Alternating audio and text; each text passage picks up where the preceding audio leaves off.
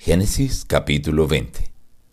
Amado Dios, da tu bendición a cada oyente. Pero también, Señor, te imploramos claridad para nuestra mente, que podamos ver aquellas personas que quieren hacernos daño, porque pedimos para ellas también tu bendición. En el nombre de Jesús, amén. Reciban el saludo de su amigo el pastor Juan Emerson Hernández y la invitación a abrir su Biblia para meditar juntos en la palabra de Dios. Hoy, aparte del capítulo 20. Del lugar donde estaba partió Abraham a la tierra de Nehueb, acampó entre Cades y Chur, y habitó como forastero en Gerar. Allí Abraham decía de Sara, Es mi hermana. Entonces Abimelech, rey de Gerar, envió por Sara y la tomó. Pero Dios vino a Abimelech en sueños de noche y le dijo, vas a morir a causa de la mujer que has tomado, la cual es casada. Pero como Abimelech no se había llegado a ella, le respondió, Señor, ¿matarás también al inocente? ¿No me dijo él, mi hermana es, y ella también dijo, es mi hermano? Y le dijo Dios, también yo te detuve de pecar contra mí, por eso no permití que la tocaras. Ahora pues, devuelve la mujer a su marido, porque es profeta y orará por ti para que vivas. Pero si no la devuelves, debes saber que de cierto morirás tú y todos los tuyos. Llamó Abimelech a Abraham y le dijo, ¿qué nos has hecho? ¿En qué pequé yo contra ti que has traído sobre mí y sobre mi reino tan grande pecado? Abraham respondió, dije para mí, ciertamente no hay temor de Dios en este lugar, y me matarán por causa de mi mujer.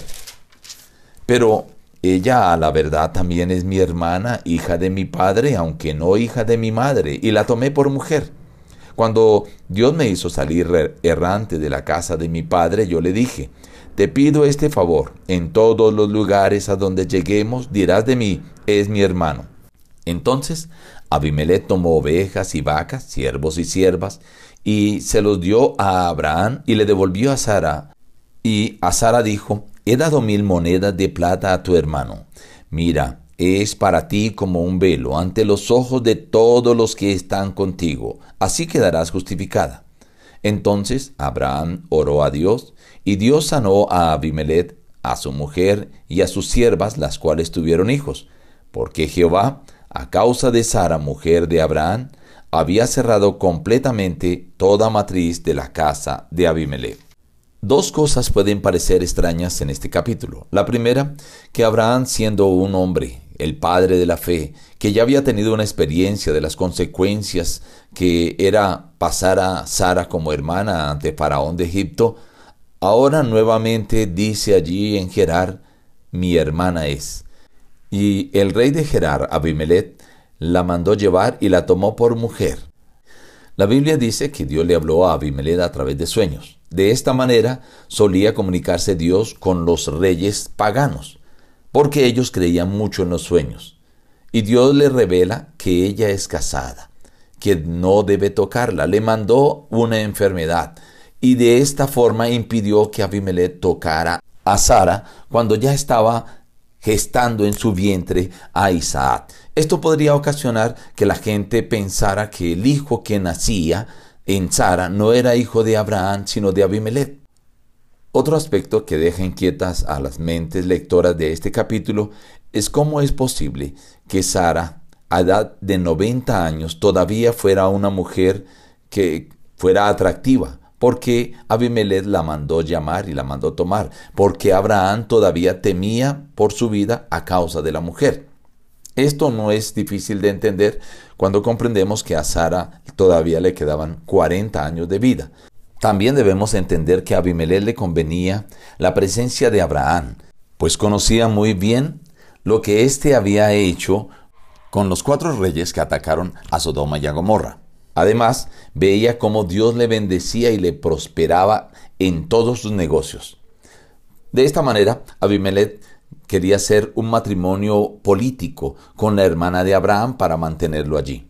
Al escuchar la voz de Dios, Abimelech le pregunta a Abraham, ¿por qué nos has hecho esto que no nos debías de hacer? ¿Yo en qué pequé? ¿Qué, qué error cometí contigo?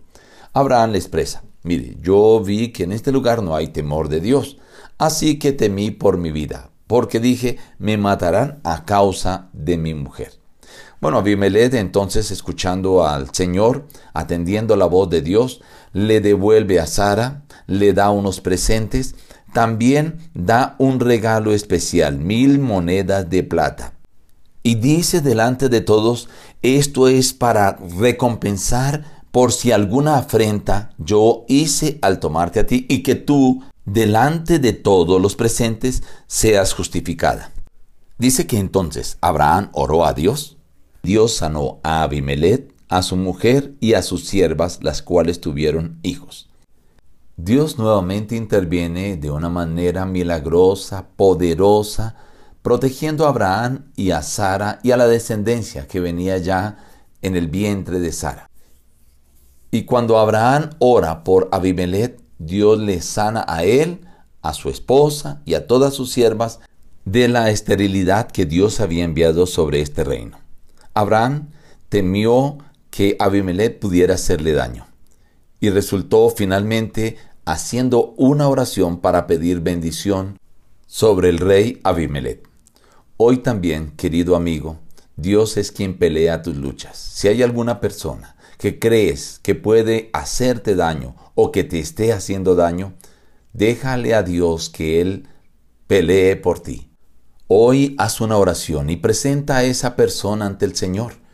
Pídele a Dios que le dé bendición y Dios obrará, así como lo hizo con Abraham ante Abimelech. Nos despedimos diciendo, busca a Dios en primer lugar cada día y las demás bendiciones te serán añadidas. Que Dios te bendiga.